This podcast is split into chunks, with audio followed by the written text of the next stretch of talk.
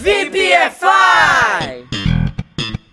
Salve, salve VPFires! Update 375. Maybe or maybe? Trago a vocês hoje uma dúvida cruel. O maybe ou o maybe? Essa é uma dúvida um tanto quanto chata, até mesmo para quem tem um nível legalzinho de inglês, pois precisamos parar para pensar um pouquinho antes de entender. Se você também se perde na hora de usar uma dessas, se liga aí na explicação. Maybe, neste caso, é uma palavra única e significa o talvez. Pronto, é isso. For example, maybe I can help you with your homework. Talvez eu possa te ajudar com a sua lição de casa. Maybe I'll finish work early today and go shopping with you. Talvez vou terminar o trabalho mais cedo hoje e ir às compras com você. Já o may be, neste caso, o may é tratado como um modal verb e o be como um verbo auxiliar. Então, com elas separadas, podemos traduzi-lo como pode ser, pode estar. For example, she may be waiting for me. Ela pode estar esperando por mim.